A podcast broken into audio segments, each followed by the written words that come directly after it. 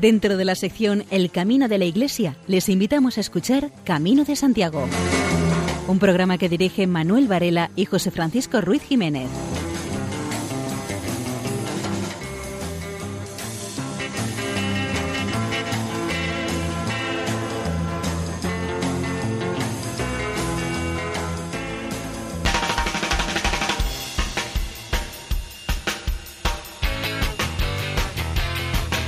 Queridos oyentes, les damos la bienvenida a un nuevo programa del Camino de Santiago en la sintonía amiga de Radio María. Les invitamos a peregrinar con nosotros a través de las ondas nocturnas.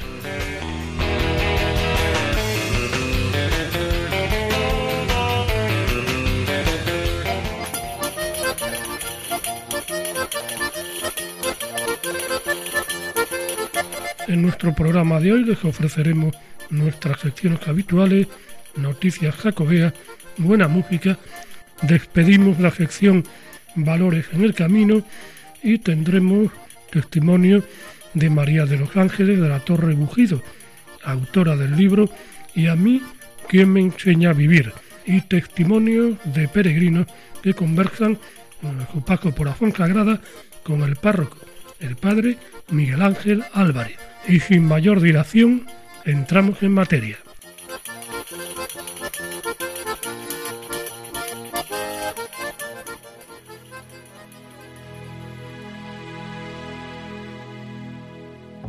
Aliento del peregrino. Cuando duermo, sueño. Cuando sueño, vivo. Y al despertar pongo este alma en vilo. Y sigo despierto, tiempo sin sentido, los ojos abiertos. Pero ¿a dónde miro?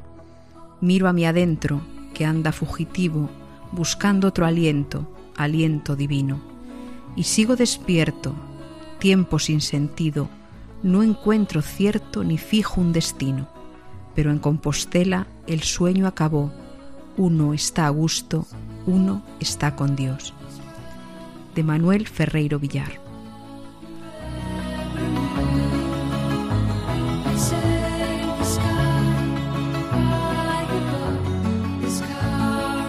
En el camino no importan las casas, los coches, las cuentas bancarias, lo que importa son los pies, las piernas, las manos, la cabeza y la sonrisa, la mirada y el corazón.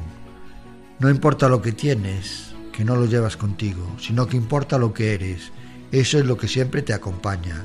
En el camino peregrino no importa tu estatus social, ni lo que tengas. Eso para el camino que estás realizando no sirve absolutamente para nada, salvo que para los finales de etapas en vez de ir a un albergue como el resto de los mortales, se puedas permitir el lujo de comer en restaurantes y dormir en hoteles. Pero eso no es el espíritu del peregrino. Eso tiene otro nombre, pero nunca el de peregrino, aunque cada uno pueda hacer el camino como le apetezca. Lo que sí importa por el camino son los pies, los cuales debemos de cuidarlos mucho, puesto que estos soportan todo el peso de la peregrinación. Además, si no tenemos cuidado, pueden ser un foco de infecciones importantes, incluso puede ser causa de tener que abandonar antes de acabarlo. Las piernas, las manos, los hombros son partes importantes de nuestro cuerpo que pueden sufrir el esfuerzo de tantos días de caminar. Por eso también debemos de tenerlos en cuenta. La sonrisa, la mirada y el corazón.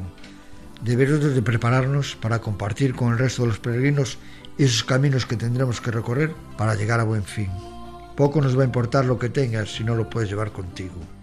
Solo importa lo que lleves, metido en la mochila, tu sonrisa en la cara, tu buen carácter para afrontar todas las dificultades por las que podamos pasar. A las dificultades tendrás que sonreír, para que el resto no vea la preocupación que puedes tener por salvar esta situación en la que te encuentras. Con tu mirada vas a ver lo que tú puedas, llevarlos a conseguir la meta deseada. Lo más importante es lo que tú eres.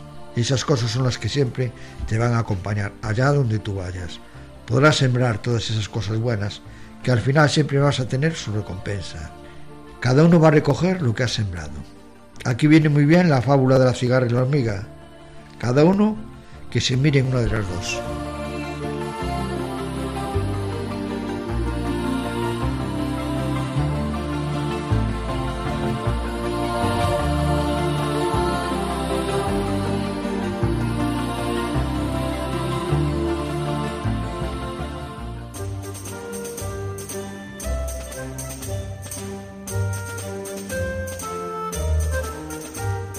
15 peregrinos con un mal respiratorio raro llegan auxiliados de oxígeno a Santiago. Integraban una expedición de un centenar de personas que realizaron el camino desde Sarria, con más pacientes, familiares y representantes de asociaciones. Un centenar de personas de varios países que integraban la peregrinación Alfas en Camino llegaron a Santiago. En el grupo participaron 15 pacientes que necesitaban auxilio de oxígeno accedieron a la catedral por azabachería para facilitarles el acceso por las dificultades de movilidad de parte del colectivo. Esta peregrinación partió de Sarria. Se sumaron a la marcha personas de Nueva Zelanda, Portugal, Bélgica, Francia, Noruega, Estados Unidos y diversas comunidades de España. La iniciativa tiene como objetivo dar visibilidad y recaudar fondos para apoyar a quienes padecen déficit de alfa-1 antipirixina, un mal respiratorio raro. La peregrinación Alfas en Camino dio a conocer la situación de pacientes con esta dolencia, que en muchos casos es incapacitante, condiciona el día a día y reduce la expectativa de vida. Durante el recorrido recaudaron fondos que se sumarán a una campaña de micromecenazgo, con el objetivo de recaudar 10.000 euros que destinarán a financiar trabajos del Grupo de Investigación de Enfermedades Raras Respiratorias del Instituto de Investigación Sanitaria INCLIVA, que gestiona la investigación biomédica del Hospital Clínico Universitario de Valencia y su Departamento de Salud.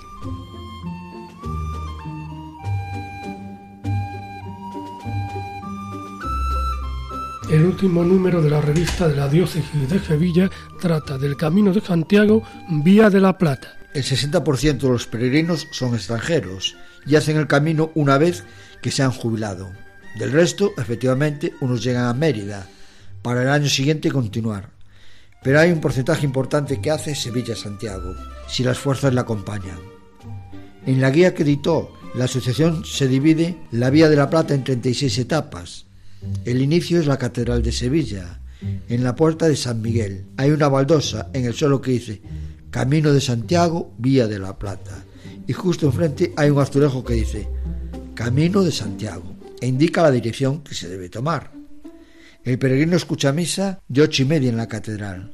Sella su credencial allí y toma dirección Gillena, si va andando, o hacia otro pueblo si va en bicicleta. A partir de ahí, García de Vinuesa, Gimios, Zaragoza, Reyes Católicos, Puente de Triana y Calle Castilla para abandonar la ciudad. En el número 82 de la calle Castilla está el local de la Asociación de Amigos del Camino de Santiago Vía de la Plata. Abre cinco días a la semana, con el fin de dar información a todo el que lo necesita. Hay albergues municipales, de particulares y de la iglesia.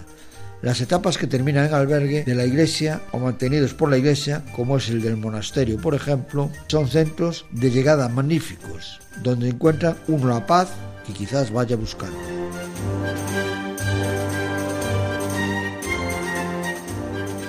En la página web Aleteya, Elzbieta Zayakovska informa sobre el caso del joven que para evitar la prisión acepta hacer el Camino de Santiago. El pasado 25 de julio, un tribunal en Venecia conmutó la pena a un joven reo.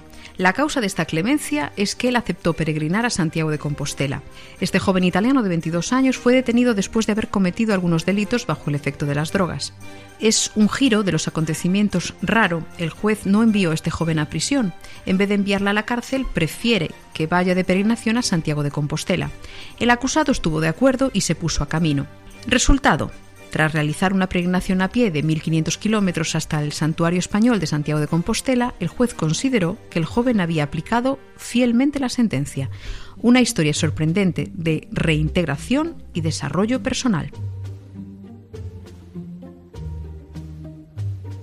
Los días 15 y 16 de septiembre se celebraron las decimoquintas jornadas del Camino de Invierno por la Ribeira Sacra. Estas jornadas estuvieron dedicadas al Ayuntamiento de Pobra del Brollón. Cada año se dedican a un ayuntamiento con el objetivo de impulsar el camino de invierno y los recursos de cada municipio. El año pasado las jornadas se celebraron en Pantón. La jornada del día 15 comenzó con la salida desde Monforte a Vilachá, donde se inició un recorrido a pie entre las terrazas con regreso a Vilachá, 8 kilómetros. El día 16, la salida fue a Barça del Or, donde se inició un recorrido a pie por el camino de invierno entre Barça del Or y Cereiza. se visitó el pabellón municipal para ver las instalaciones puestas en funcionamiento por el ayuntamiento como albergue solidario provincial. Las jornadas se presentaron por parte de Aida Menéndez, presidente de la Asociación del Camino de Invierno a Santiago, y del alcalde de Pobra Dobrollón, José Luis Maceda.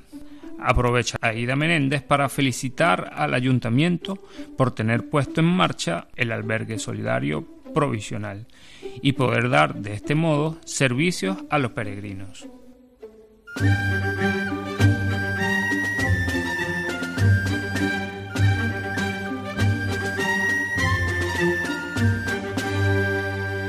Pedro Guerra y Jorge Drexler interpretan Cuídame.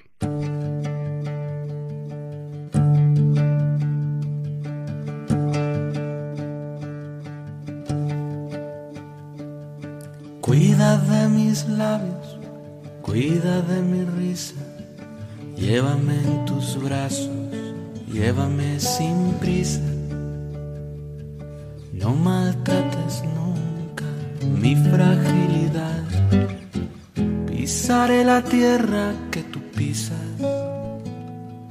pisaré la tierra que tú pisas. Cuida de mis manos, cuida de mis dedos, dame la caricia que descansa en ellos. No maltrates nunca mi fragilidad. Yo seré la imagen de tu espejo. Yo seré la imagen de tu espejo. Cuida de mis sueños, cuida de mi vida, cuida quien te quiere, cuida quien te cuida. No maltrates nunca mi fragilidad. Yo seré el abrazo que te alivia. Yo seré el abrazo que te alivia. Cuida de mis ojos, cuida de mi cara, abre los caminos, dame las palabras. No maltrates nunca mi fragilidad. Soy la fortaleza de mañana. Soy la fortaleza de mañana.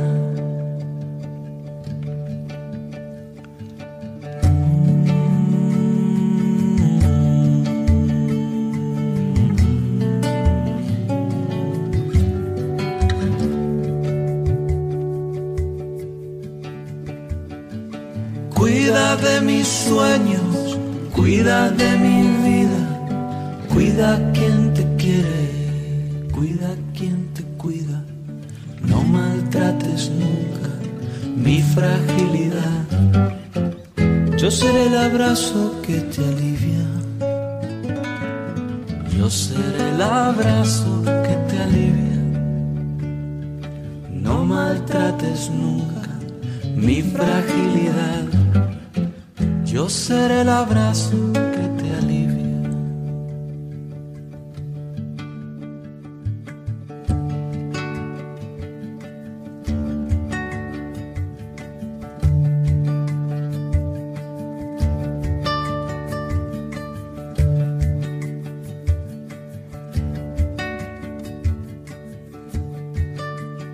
Padre Miguel Ángel Álvarez entrevista a Begoña y Lorena de una parroquia madrileña. Esta tarde llegó a Fonsagrada un grupo grande de peregrinos de Madrid, de una parroquia, y tenemos pues hoy aquí a dos de ellos, a Begoña y a Lorena, para que nos den también un pequeño testimonio de cómo está siendo el Camino de Santiago, aunque comenzaron hoy, solo es una, una etapa de momento, y yo lo que quiero saber es que me lo digáis los motivos por los que estáis haciendo el Camino de Santiago. Hemos empezado esta mañana, eh, hoy es justo la festividad de Santo Tomás, entonces hemos hecho como una especie de introducción un poco al principio, pues para que este camino fuera mm, un reforzar la fe. Yo personalmente vengo un poco por eso, pues bueno, siempre ir a la cuna de un apóstol, que es como un padre que tenemos en el cielo que vela por nosotros, es como un protector y un guía en el camino, pues vengo con ganas de eso, de encontrarme con el apóstol y a través de él encontrarme con Jesucristo, que al final es el que me ha traído fundamentalmente al camino.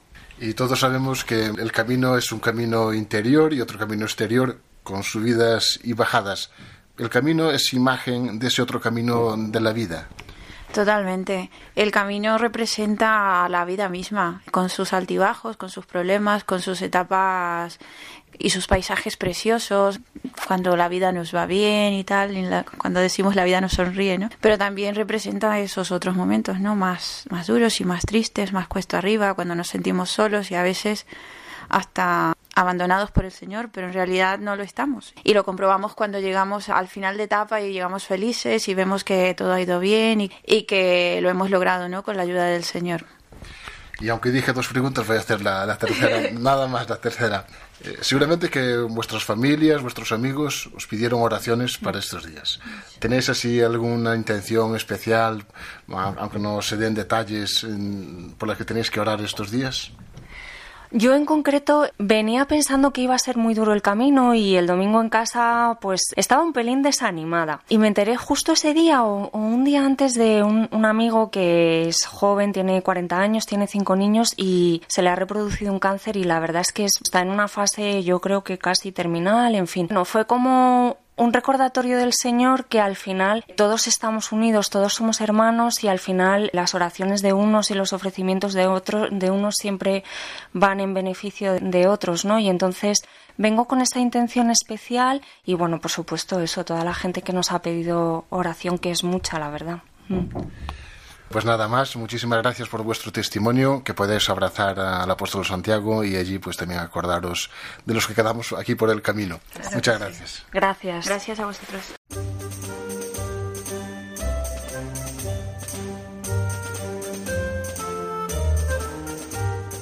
La pasión por el camino es más fuerte que el cáncer. Tras el permiso de su médico, el peregrino cordobés José María Fernández consiguió su novena Compostela. José María Fernández es de Córdoba, ha hecho ocho caminos de Santiago desde el año 2011 y ahora, tras ser diagnosticado con cáncer de piel, está dispuesto a ir por el noveno. La historia de José María empieza cuando un amigo en el año 2011 le convence para que lo acompañe los 270 kilómetros que supone hacer el Camino de Santiago desde Astorga acabaron con un José María que, definitivamente, no contaba con la equipación adecuada para tal hazaña. Eso nos supuso un impedimento para que en el año siguiente se embarcara otra vez en el Camino del Norte. A partir de ahí, el Camino de Santiago fue una constante en la vida de este cordobés de 46 años que asegura haberse enamorado de la ruta. Siempre dice a la gente que para entender lo que tiene esta ruta hay que hacerla. En sus siete años de caminante ha probado de todo y aunque le agrada la compañía de su mujer, reconoce que lo que más le apasiona es echarse a la aventura en solitario. Caminar por sitios sin nadie cerca, cantando y hablando con uno mismo. Es algo espiritual. Después de tantos años peregrinando, este año su tradición estuvo a punto de romperse el día que tenía pensado empezar la marcha, el médico le trasladó la noticia. José María debía de empezar a tratar su cáncer de piel, que aunque en fase inicial le impedía echarse a la aventura. Pensó que este año no podría hacerlo. Lo pasó realmente mal por el camino, no por la enfermedad. Tras más de un mes de tratamiento, evoluciona favorablemente, lo que le abre la puerta a empezar a caminar. El médico le dio permiso para hacer la ruta, antes de que se arrepintiera ya tenía sacado el billete de avión para León. Hizo el camino del Salvador y después enganchó el camino primitivo. Sorprende la adoración de este peregrino por la ruta. José María defiende el camino como algo espiritual e incomparable. Hay quien hace el camino por la cultura, por la gastronomía o por motivos religiosos. José María lo hace por una mezcla de todo. No hay nada que te llene y libere tanto Las historias de este caminante están recogidas en ocho diarios, acompañados de sus respectivos libros de fotografías, que cada año prepara y que algún día espera poder publicar. Asegura que cada año, al llegar a casa, se ocupa de organizar sus cuadernos de forma que el lector pueda relacionar la fotografía con el texto y crea un mapa mental de todo el recorrido. Una iniciativa en la que se trata de sacar provecho de la ruta a su pasión por la fotografía. Este invierno, este peregrino enamorado volverá a la capital gallega, esta vez acompañado de su familia, y para que Compostela haga parte, más si cabe, de su vida. José María y María, su mujer, cumplen 25 años de casados y tienen reservada la capilla de la Corticela para celebrar sus bodas de platas. Es una noticia del Correo Gallego.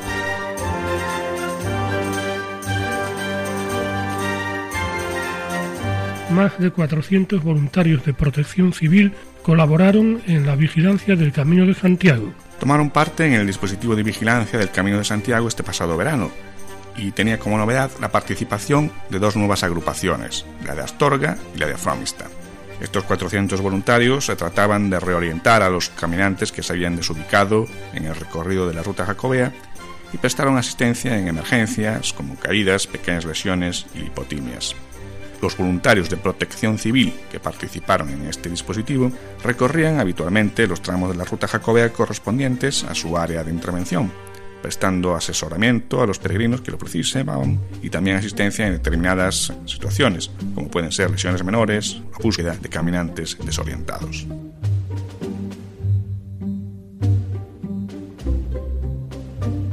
Un recorrido solidario a través del Camino de Santiago el alcalde pedáneo de San Bernardo, Valladolid, junto con su hermano, recorrió el camino de Santiago desde Astorga y a su vez recogiendo donativos para la Asociación Española contra el Cáncer. Los dos hermanos se unieron en Astorga, donde comenzaron el Camino de Santiago, camino que fue retransmitido en Facebook en El Peregrino Abelino. En esta ocasión quisieron aprovechar el evento para intentar despertar a las personas y que sean conscientes de lo que se puede hacer uniéndose y ayudándose unos a otros. Aunque sea muy poquito, un poquito de cada uno llega a ser el mucho de todos.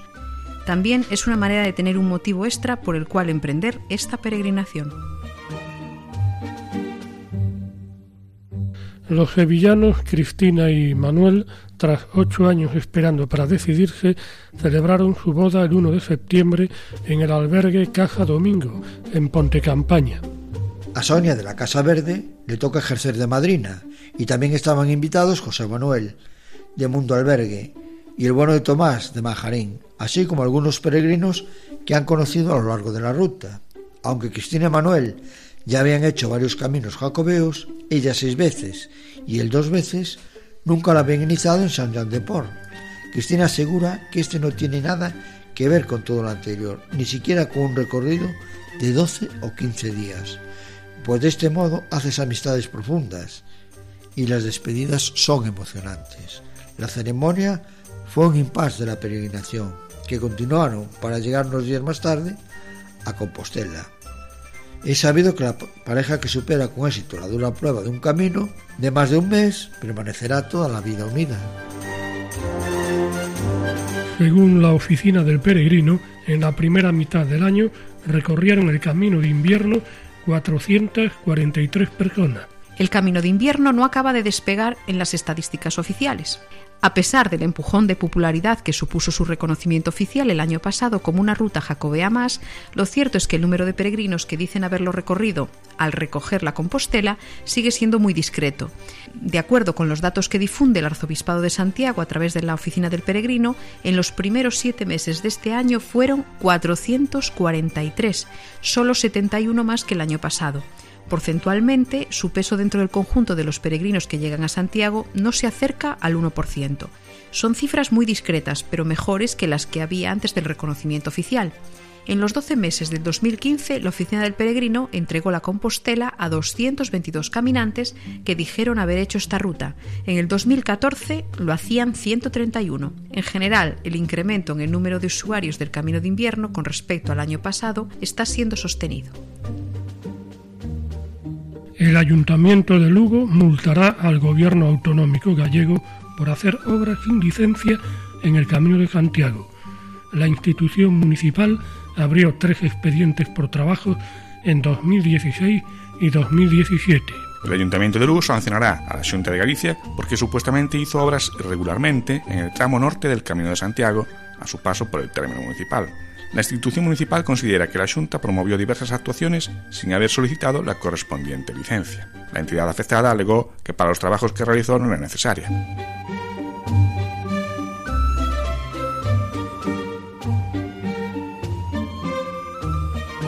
Están escuchando Camino de Santiago en Radio María. Hoy hablamos con Manolo y con Mónica, que son de Antequera, Málaga. Ya sé que eh, entre todos los peregrinos que hacen el Camino de Santiago, cada uno tiene su historia mm, ciertamente interesante, pero lo de hoy no es menos. Mm, estos novios están haciendo el Camino de Santiago y, y cuando lleguen a Santiago, ¿qué va a pasar, Manolo? Bueno, pues que justo cuando lleguemos la última etapa, que llegamos andando, pues a la una de la tarde tenemos boda. Nos casamos en la, capilla de Corticela, en la catedral. ¿Y cómo ha sido la decisión de, hacerlo coincidir así, Mónica? Bueno, eh, la, la, historia un poco es triste realmente, porque nosotros el año pasado teníamos pensado hacer Camino del Norte, y lo hicimos en agosto, pero en junio falleció mi hermano. Y mi hermano para mí es lo más grande.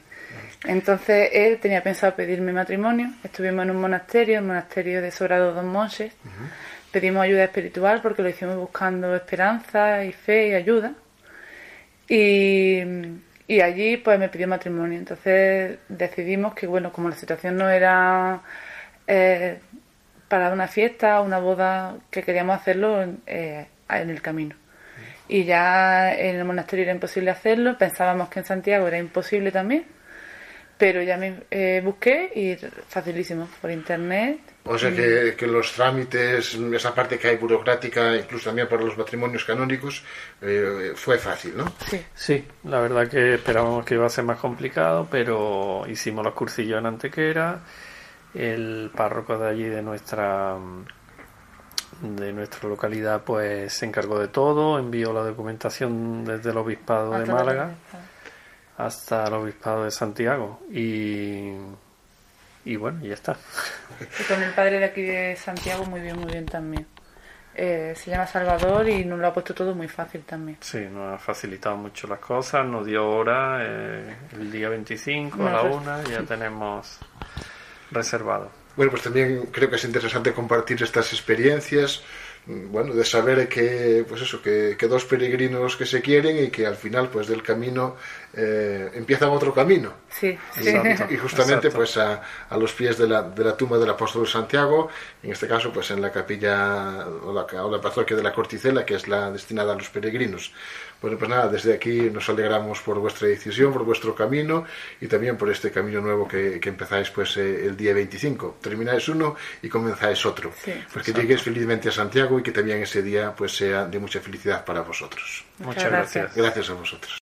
Escuchamos a Camarón de la Isla en La leyenda del tiempo.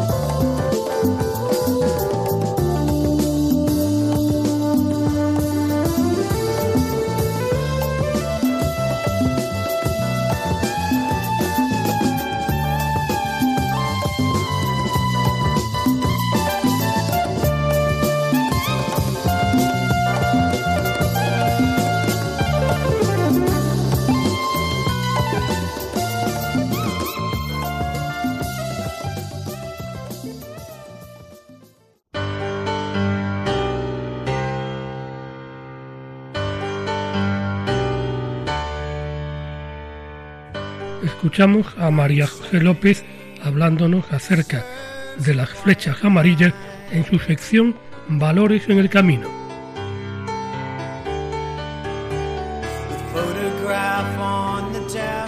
Sé flecha amarilla. Tener sentido del humor en la lucha porque transforma todo el camino. Es cierto que a veces uno siente que ya no le quedan fuerzas ni para respirar, pero merece la pena sacar un poco de energía creativa para dar una pincelada de humor y de risa desintoxicante ante las dificultades. Es esencial para seguir avanzando libre de amarguras y no fastidiar a los demás con una actitud negativa que se enquista y se mete en un círculo vicioso del que cuesta mucho salir. Si miras detenidamente tu camino, podrás ver marcadas huellas en él Caminamos pisando las huellas que otros han dejado al pasar antes que tú. ¿Cuántas personas han pasado por el mismo camino? ¿Cuánto tiempo llevan esas huellas allí? Esas huellas animan. Si otros lo han conseguido, ¿por qué tú no vas a lograrlo también? A medida que consigas terminar etapas, alcanzar metas, superar retos, tendrás mayor confianza en que podrás afrontar lo siguiente que esté por venir.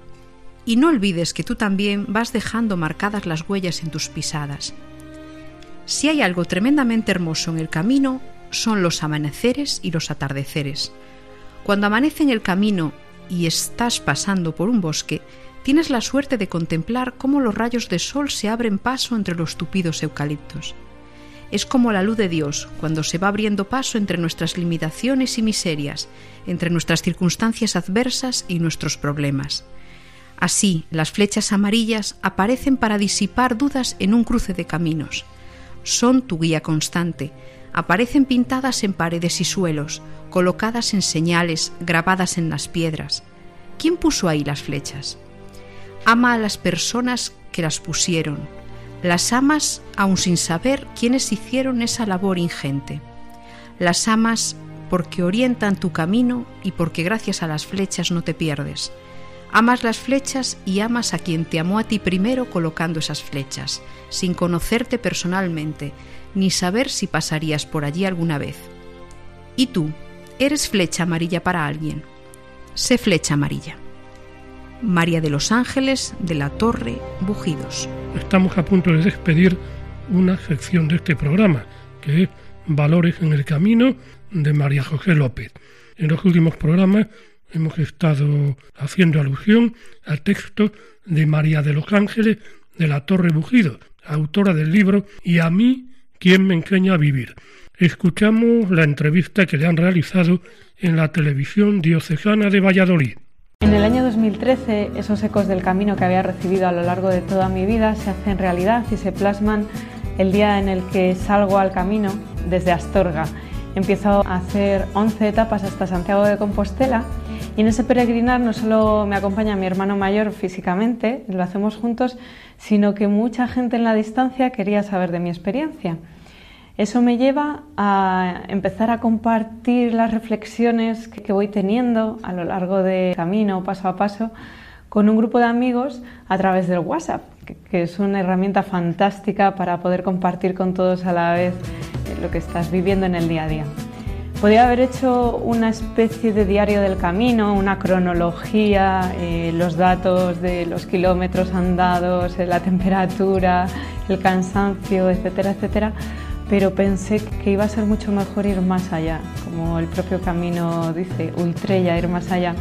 Entonces empezaron a llegar a mi mente a través de la mirada imágenes del camino que eran como metáforas de la vida. Eso quiere decir que en el camino se condensa en unos días toda la vida.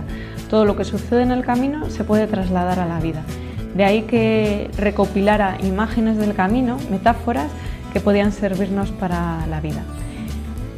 Eso me lleva a que al terminar el camino de Santiago recopile toda la información que he mandado a través de WhatsApp, hago un resumen se lo mando al director del programa de Radio María, El Pozo de Sicar, el padre Raúl Muelas, que lo dirige y lo presenta desde Palencia, donde yo vivo.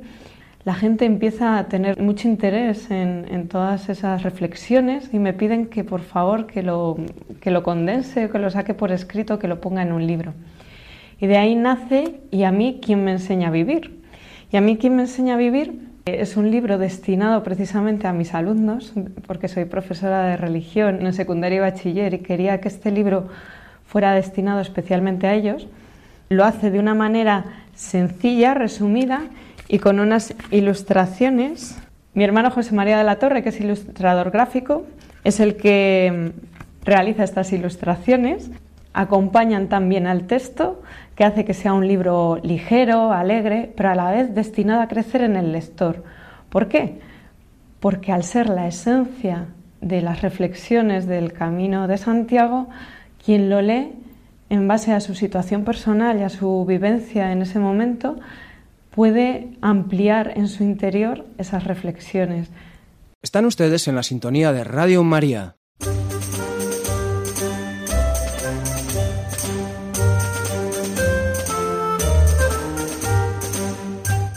Cristian Pinón eh, hace descalzo durante 2.300 kilómetros el Camino de Santiago a beneficio de discapacitados. Cristian Pinón inició una peregrinación de 2.300 kilómetros hasta Santiago de Compostela. Es un camino de Santiago muy especial. Lo hace descalzo durante tres meses. Cristian, francés de Saint-Étienne, empezó en la iglesia de Cour Saint-Étienne, Brabante Barón, localidad belga donde reside, invitando a todo aquel que quisiese animarse en sus primeros pasos a recorrer juntos los diez primeros kilómetros, hasta las ruinas de la antigua abadía cisterciense de Villers-la-Ville. El objetivo de la peregrinación es claro, recaudar un euro por cada kilómetro recorrido y poder entregar 2.300 euros a Handicap Internacional, una organización de ayuda a personas discapacitadas para facilitar su inclusión social. Cristian se ha lanzado a la aventura con el apoyo de su esposa Sophie y de sus cuatro hijos. ¿Y por qué descalzo? Lleva cuatro años corriendo con los pies desnudos y dice que eso le ha permitido resolver un problema de dolor de rodillas que arrastraba. También quiere resaltar y apoyar el trabajo de Handicap Internacional, que focaliza muchos de sus esfuerzos en ayudar a niños con mutilaciones por causas de la guerra o por enfermedades genéticas o malformaciones. Ese trabajo es importante para rechazar el fatalismo y ofrecer esperanza allí donde hace más falta. Me parecía lógico mostrar estas paradojas, oponiendo la fragilidad de nuestro cuerpo y su capacidad de adaptación. Religión en libertad.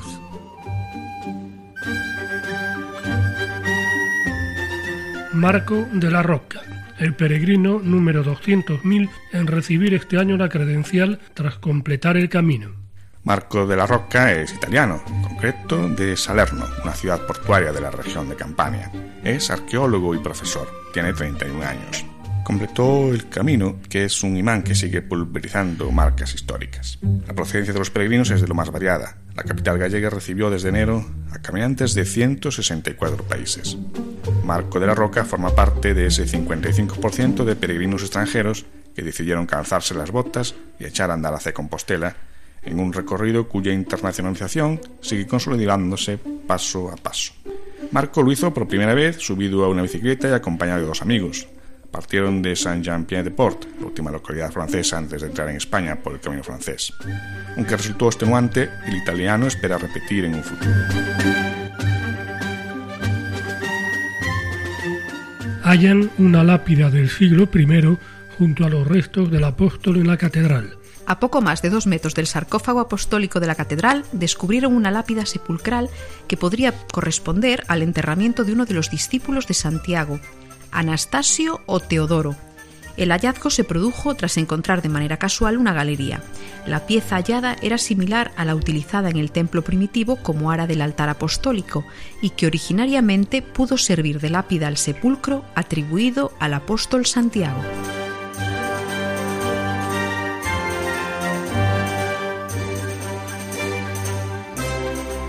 El ciclista vasco Miquel Azparren consiguió recorrer los 751 kilómetros desde Roncesvalles a Santiago de Compostela en 23 horas y 51 minutos. Miquel Azparren se salió con la suya. Está claro que el apóstol Santiago hace milagros y de los buenos. No se olvida de nadie, aunque esta vez el ciclista vasco se lo puso bastante fácil. El Donostiarra hace tiempo que intentaba un récord que solo está al alcance de los más valientes, de los que no dan nunca por vencida y que pase lo que pase, alcanzan cualquier reto que se proponga. El día que finalizó la fiesta de la capital gallega, Azparren tenía intención de darse un buen homenaje con los fuegos compostelanos. Sin embargo, ese 31 de julio, es decir, cinco días antes de que de su hazaña, abandonó inesperadamente su reto de terminar el Camino de Santiago desde Roncesvalles en menos de 24 horas. Al llegar a Logroño tuvo que bajarse de la bicicleta. Estaba cansado y no tenía fuerzas. En el momento de retirarse dijo que no le encontraba explicación y que desde casi el inicio de su peregrinación se sentía vacío e incómodo. Pero en ese nuevo intento ni siquiera la ola de calor pudo frenar al bravo Donostiarra. En esta ocasión, como había sucedido hace unos días, no tuvo que pedir perdón a su equipo y a sus familiares y a todos sus seguidores por haber fallado en el intento. Antes de partir dijo que ya sería el último intento de su vida y se entregó al máximo, como nunca antes lo había hecho. La plaza del Obradoiro, con una temperatura cercana a los 30 grados, fue testigo de la llegada de un auténtico hombre de acero.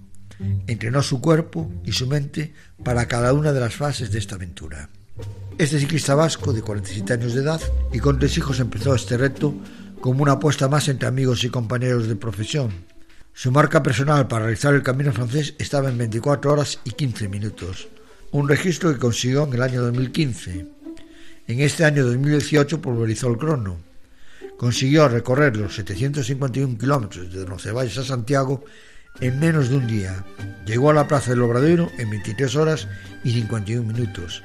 Ver la majestuosidad de las dos torres de la catedral y después de un esfuerzo tan grande, motivó y mucho para dar las últimas paradas como si fuesen las primeras. Miquel entró como una moto en el empedrado más famoso y reluciente de España, ya con el récord en el bolsillo, con un pedaleo impecable, con la potencia de un experimentado contrarrelojista. El Donostiarra quiso cruzar la línea de meta sin perder ni un solo segundo. Así lo hizo y así firmó la proeza que ya hace minutos sabía que iba a conseguir. Pero Miquel no esperaba encontrarse con el duro y amargo sabor de una caída. Se fue al cielo de forma accidental, cuando un familiar suyo acudió a ayudarle en el instante de alcanzar su récord. La gran proeza deportiva de este ciclista vasco acabó con la clavícula rota y muchos hematomas. Tuvo que ser trasladado al hospital. El final fue inesperado para Miquel se quedó con el positivo de su desafío tras haber conseguido en su tercer intento recorrer el camino francés en menos de 24 horas, un reto por el que lleva luchando desde hace mucho tiempo y que este año entrenó y preparó a conciencia. El ciclista entró como una bala en el obradoiro, según algunos testigos, para nadie esperaba lo que sucedió segundos después. Un familiar que estaba seguro de que el ciclista iba a necesitar de su ayuda para frenar tras casi 24 horas sin dejar de pedalear, se acercó para ayudar en la tarea, pero lo hizo con tal ímpetu que el ciclista saltó por los aires. Lo lanzó de la bicicleta y se cayó contra el suelo. El héroe no pudo disfrutar de su éxito. Quedó desolado. El familiar que lo derribó también.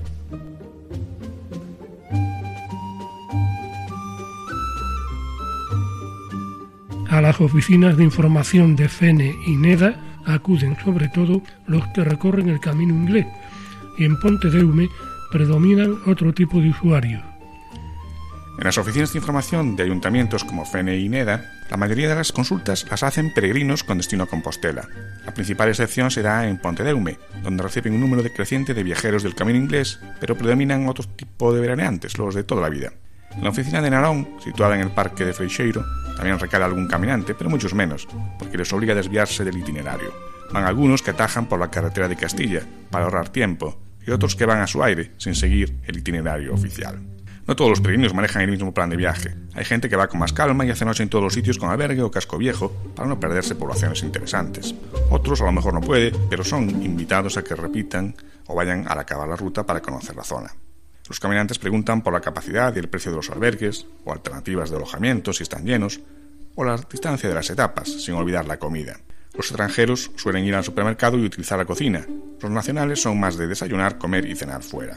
En Pontedeume se observa el impacto creciente del camino inglés, pero sigue predominando otro tipo de viajero, el que busca paisaje, gastronomía y cultura, aspectos por los que se interesan igualmente muchos caminantes, aunque su ritmo no siempre les permite disfrutarlos. A la oficina de información van muchos peregrinos que quieren aprovechar la tarde para conocer los alrededores y en la oficina les hablan de la Fraga do Eume, aunque todos los días llega alguien preguntando por la fragua, confundido. También se pregunta por el monasterio de Cabeiro, para que si ahora no les da tiempo, vuelvan en otra ocasión a conocer la zona.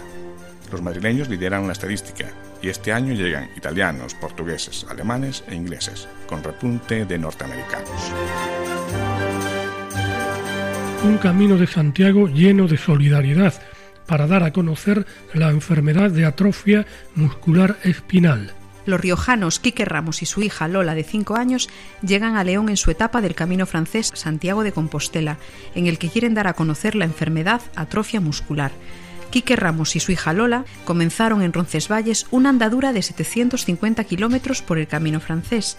Una experiencia vital única es la que están viviendo estos dos riojanos. Las 30 etapas hacia Santiago tienen además un objetivo que va más allá del propio camino. Quique y Lola se han propuesto con este reto la meta de dar a conocer la enfermedad atrofia muscular espinal que padece la pequeña paz familiar de la pareja pretenden recaudar fondos para la Fundación Fundame, que nació con el espíritu de contribuir a la mejora de la calidad de vida de las personas que sufre AME. Partieron desde Roncesvalles con un buen número de apoyos y patrocinadores que ya están apoyando económicamente la iniciativa y en apenas unos días se irán sumando más. Además, su objetivo es dar visibilidad a la atrofia muscular espinal y está siendo un éxito ya que numerosos medios de comunicación de La Rioja, Navarra, Castilla y León se han hecho eco de la iniciativa. Todos aquellos que quieran colaborar lo pueden hacer a través del micromecenazgo. Además, también pueden seguir su viaje en los perfiles de Facebook e Instagram de Dos Ramos en el Camino. Dos Ramos en el Camino. El vicepresidente de la Asociación de Amigos del Camino de Santiago por la lindeza, Emiliano García Meijomi, mostraba recientemente en el periódico La Voz de Galicia su agradecimiento a Julio Taboada y al sacerdote Marcos Torres. Es una buena costumbre preguntar a los peregrinos que pasan por el núcleo urbano de Lalín qué van conociendo. Lo primero que les sorprende es ver un pueblo de Lalín tan grande y que no está indicado desde la Vía de la Plata. Y poder llegar al pueblo con la seguridad de no perderse y cómo continuar al día siguiente. Otro punto, la variedad de servicios que ofrece un pueblo de 8.000 habitantes. Algunos tuvieron que ir al ambulatorio, farmacias, bancos, pero sobre todo la comida y la oferta variada después de comer y de echarse una siesta, lo más frecuente es salir a dar un paseo, ir a la piscina. Es una acción cada vez más solicitada, es acudir a la iglesia de Lalín a escuchar misa y la posibilidad de saludar a nuestro párroco don Marcos Torres, persona sumamente apreciada por los peregrinos, por su cercanía y disposición, gesto que agrada mucho a quien la visita. Los grupos son los que pernoctan en el pabellón, destacan la entrega y la constancia, la preocupación por el responsable de las instalaciones, don Julio Taguada, teniendo en cuenta que estos grupos numerosos suelen llegar tarde, raramente cumplen horarios, suele haber imprevistos y otros, pero siempre hay buena cara por parte de esta persona y los responsables de los grupos son muy agradecidos. Después de hablar y comentar con muchos peregrinos, entendemos que la LIN se está posicionando en el camino de Santiago, sobre todo desde la oficialización del camino de invierno hace ahora dos años. Aunque un porcentaje aproximado al 90% sean peregrinos de la Vía de la Plata, el camino Sanabrés. En nombre de todas las personas que nos apasiona el camino, y en el mío propio quisiera unirme a la felicitación a don Marcos Torres y a don Julio Taguada porque cada persona desempeña su trabajo cada día, pero existe de una manera de hacerlo responsable, por supuesto. Pero lo destacado es hacerlo de manera excelente. Muchas gracias por vuestra entrega. Escuchamos a Alexander Desplat interpretando el tema de Elisa de la banda sonora de la película La forma del agua.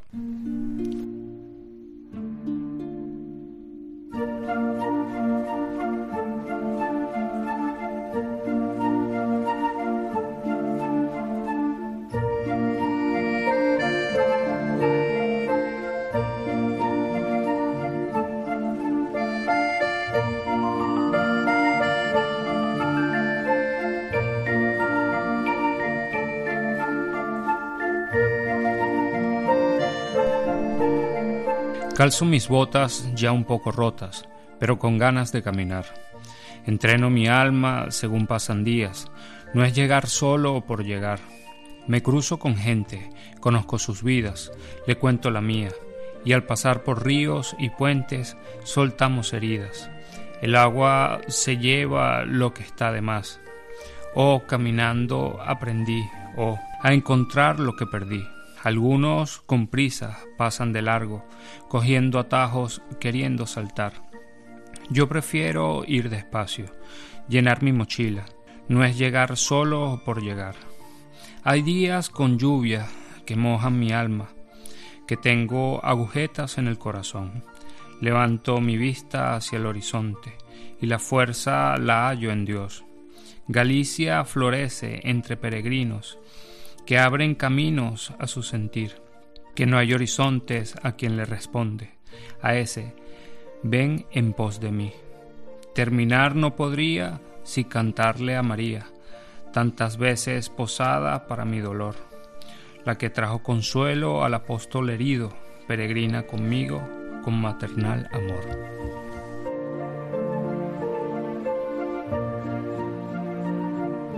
Otro día más caminando por las ondas, mirando las estrellas y llegando a Santiago. Gracias por escucharnos. Cualquier duda o consulta que quieran hacernos pueden enviarla al correo electrónico camino de Santiago arroba Nos disponemos a iniciar una nueva y dura etapa, esta vez entre las localidades de Majadahonda y Raboalpindi hasta dentro de dos semanas, buenas noches y feliz andadura.